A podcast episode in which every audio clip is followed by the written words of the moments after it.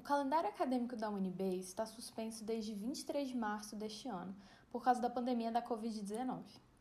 Por muito tempo, estivemos nesse mar de incerteza sobre o que aconteceria com as aulas e o semestre.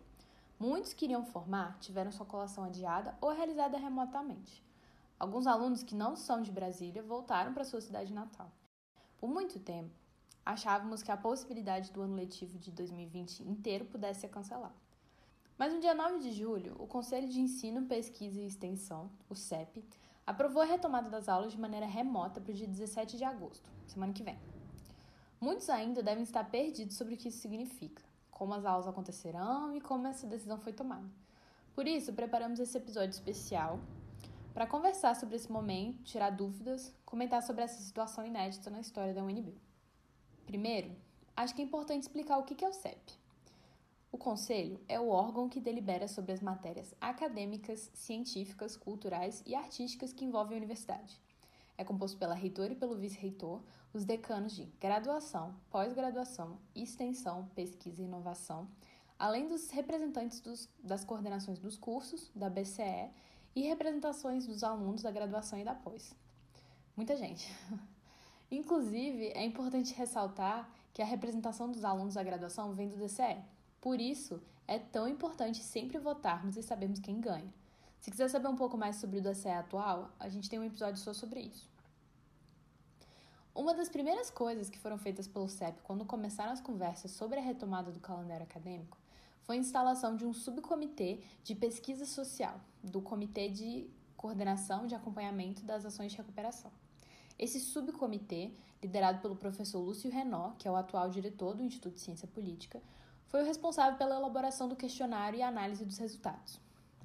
Esse estudo visava coletar informações sobre a comunidade da UNB para subsidiar o planejamento da fase de recuperação da pandemia e elaboração de estratégias para dar andamento ao semestre letivo, considerando as necessidades de adequação da universidade. O questionário ficou aberto entre 9 e 26 de junho e foi respondido por 44,08% dos alunos, contando graduação e pós, 77,7% dos professores e 40,6% dos técnicos. Lá na reunião do dia 9 de julho, muita gente achou que o estabelecimento de uma data tão em cima para a retomada do semestre era precipitada. Alguns professores posicionaram dizendo que era impraticável, que era uma data que não tinha sido aprovada pelo colegiado dos cursos e que estaria pegando todos de surpresa. O argumento do vice-reitor Henrique Uelva para aprovação de uma data era de que, havendo um horizonte temporal para a retomada das atividades, a universidade poderia então se programar propriamente para essa retomada. Outra coisa que foi amplamente citada nessa fase de discussões era como a UNB apoiaria os alunos que não têm acesso ao equipamento necessário ou às condições domiciliares para acompanhamento remoto. A Diretoria de Desenvolvimento Social do Decanato de Assuntos Comunitários abriu um edital de apoio à inclusão, onde os alunos da graduação e da pós em situação de vulnerabilidade econômica poderiam se inscrever para receber auxílios emergenciais, como empréstimos ou doações de equipamento auxílio financeiro para aquisição de novos equipamentos ou um auxílio para aquisição de chips de internet. A lista definitiva dos alunos que receberam o auxílio foi divulgada no dia 30 de julho e o link vai estar na descrição desse episódio aqui. Diante dos resultados da pesquisa social realizada e da aprovação da data, o CEP começou a discutir um documento que estabeleceria as regras e normas que guiariam os trabalhos acadêmicos do semestre remoto. É sobre os detalhes dessa resolução que a gente vai conversar agora.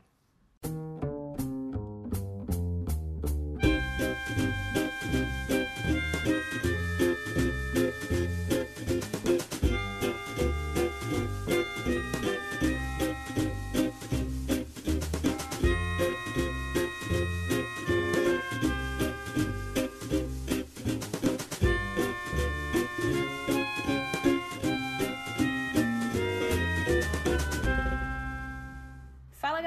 tô aqui com o Gustavo pra gente conversar sobre como que vai ser essa retomada acadêmica remota, né? Expectativas, preocupações e falar um pouco sobre como que ficou a resolução final, as novas regras que a UNB estabeleceu, é, justamente para garantir que todo mundo consiga acompanhar o semestre, né? Tanto, assim, todo mundo mesmo. A gente tem que pensar que a UNB tem um, é um universo de 40 mil alunos, sei lá quantos docentes, sei lá quantos técnicos que precisam estar integrados nesse para fazer o, semestre funcionar.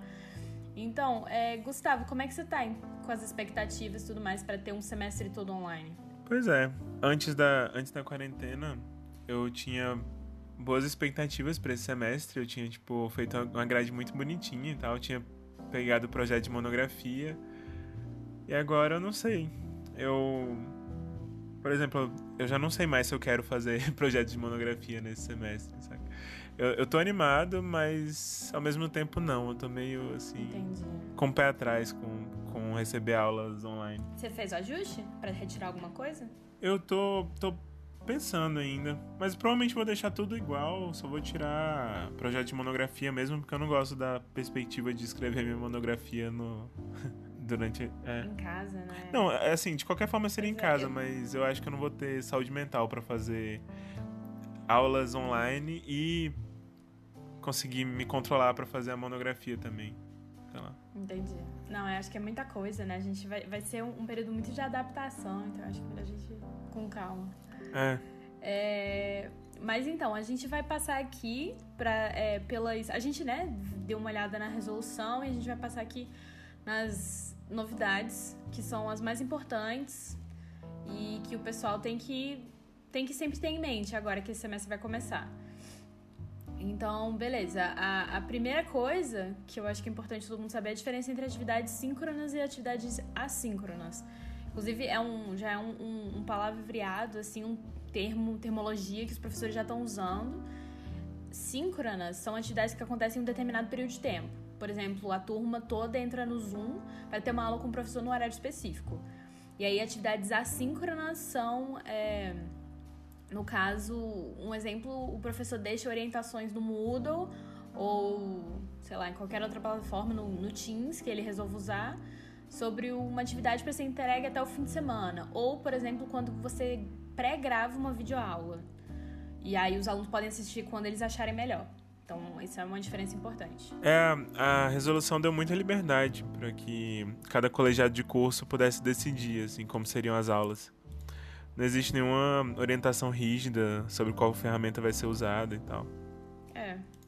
Isso é bom, mas isso também é ruim, né? É. É bom porque cabe a, a cada professor pensar em que maneira vai adequar sua, suas matérias, né? E é ruim porque os professores podem ficar perdidos sobre como fazer. Ainda mais aqueles professores que não têm experiência mexendo com plataforma online.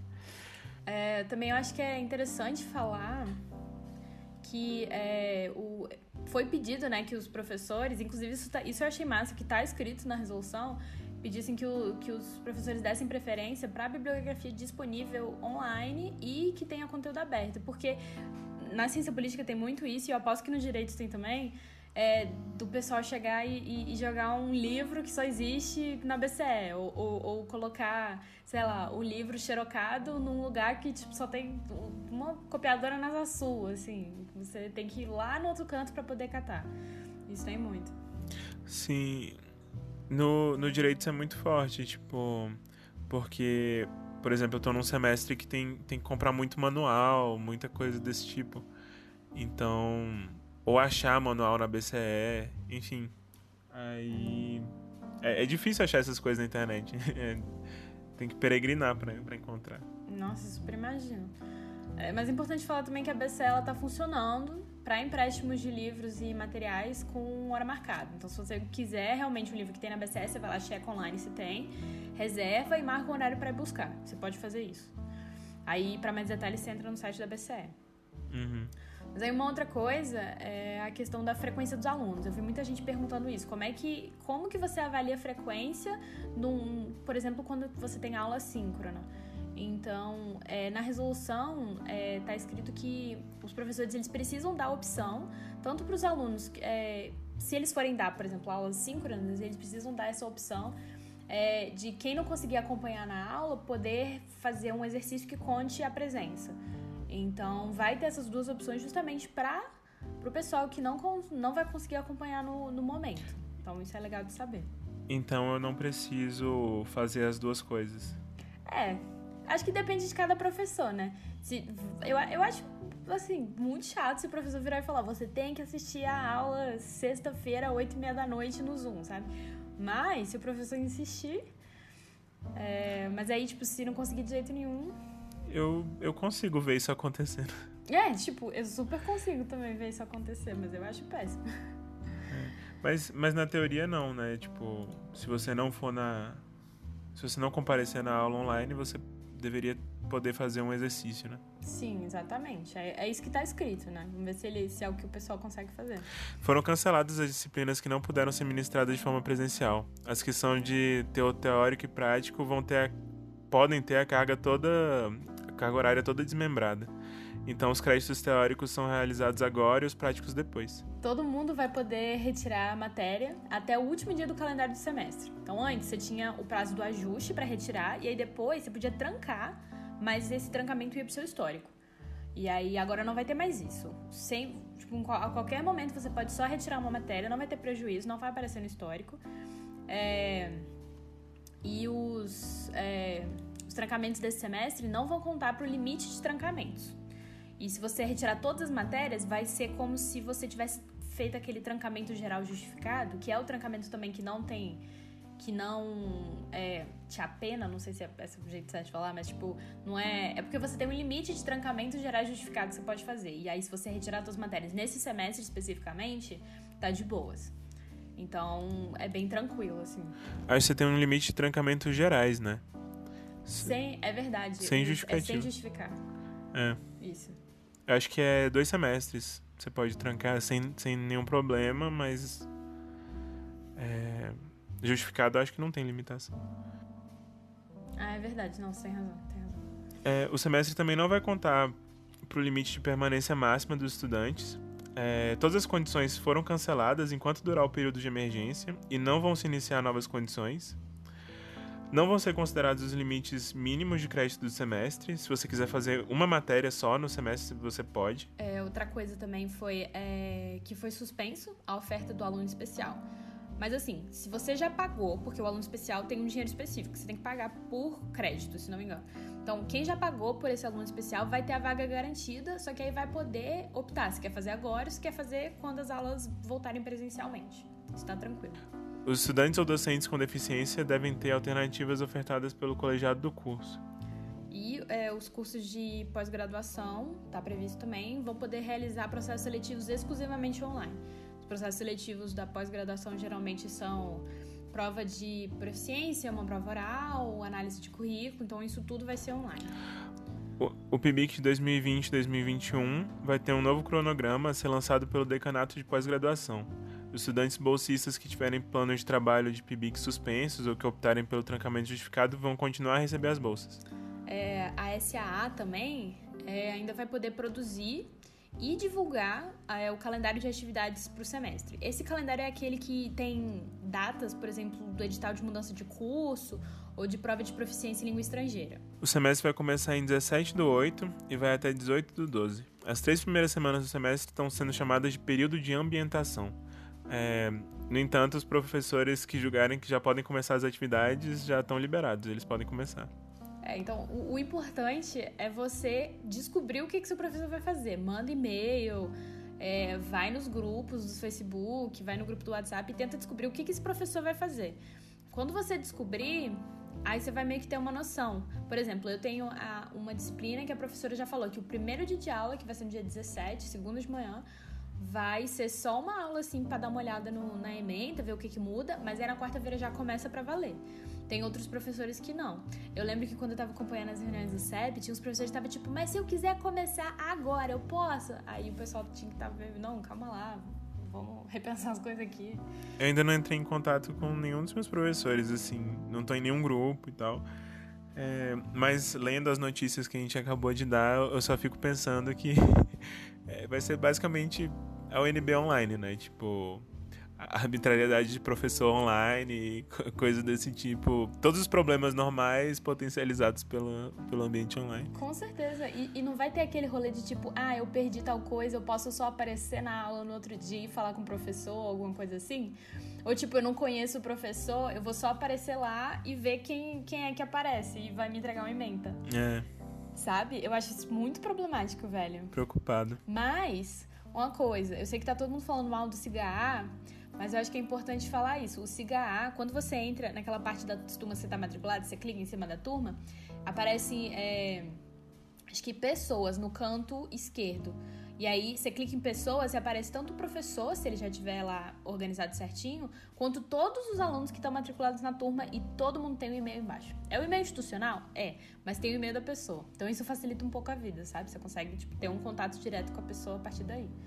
Que legal você, você conseguiu achar uma vantagem no cigarro. Eu sou otimista. É, enfim, a gente vai colocar a resolução final aprovada pelo CEP linkada na descrição desse episódio para quem quiser dar uma olhada e acompanhar isso com a gente.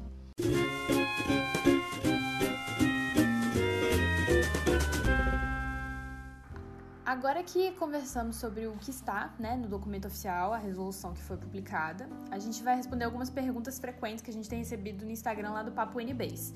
Então, inclusive, arroba NBcast, segue lá, tá? Então, a primeira pergunta é como é que vão ficar as monitorias? Então, elas vão acontecer remotamente. As datas para o pro processo elas estão disponíveis no calendário acadêmico da SAA. É, inclusive, a gente vai fazer um post especificamente no Instagram com essas datas para ajudar o pessoal a se lembrar. Mas também eu acho que é justo você dar uma olhada especificamente no seu departamento porque né, os departamentos estão tendo muita liberdade nesse período para poder organizar essas, essas questões administrativas do jeito que eles acharem melhor. Mas, basicamente, dia 28 de agosto vai ter um remanejamento de vagas e, uma, e a seleção de monitores. Essa é, tipo, meio que a data. Mas pode ficar, podem ficar tranquilos que no post do Instagram a gente vai colocar tudo bonitinho e explicadinho para vocês. A segunda pergunta é: alunos de outras cidades precisarão estar em Brasília durante as aulas EAD? depende da grade do estudante. A maioria dos estudantes não, não vão precisar é, estar em Brasília, podem realizar as atividades remotamente. Mas alguns estudantes da pós-graduação vão ter, podem ter atividades específicas em laboratórios, se a sua pesquisa envolve laboratórios. É, agora, os calouros vão poder recusar matérias esse semestre?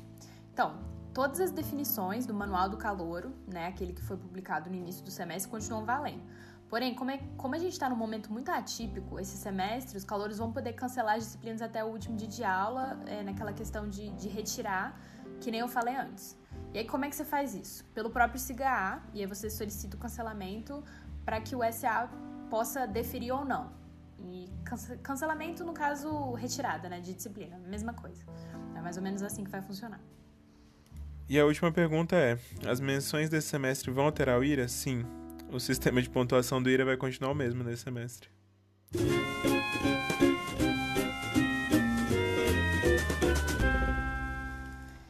Gente, esse foi o episódio de hoje do Papo NBase. A segunda temporada ainda não começou, mas nesses tempos de incerteza, a gente achou fundamental trazer informação de relevância e qualidade para a comunidade da UNB. Por isso, criamos a série Papo em Casa Serão episódios ocasionais, sem data prévia, que serão produzidos e publicados sempre que a gente achar que existe algum tema importante para ser discutido sobre esse semestre remoto. Se tem algum assunto, dúvida, questão que você acha que a gente tem que tratar, manda uma DM pra gente pelo Instagram, UNBcast. Na semana que vem as aulas voltam e esperamos que vocês tenham paciência, tranquilidade para seguir nesse momento. É sempre bom ressaltar que ser produtivo é muito complicado nesses tempos difíceis. Então não se cobre muito, viu, Gustavo? Você também. Lembre-se de comer bem, dormir, beber muita água, especialmente para quem está em Brasília, porque essa seca está absurda. E tirar tempo no dia, né, pra lazer, porque o, o ócio é muito importante. Então, até a próxima. Fique em casa quem puder, que a pandemia não acabou. Tchau. Tchau.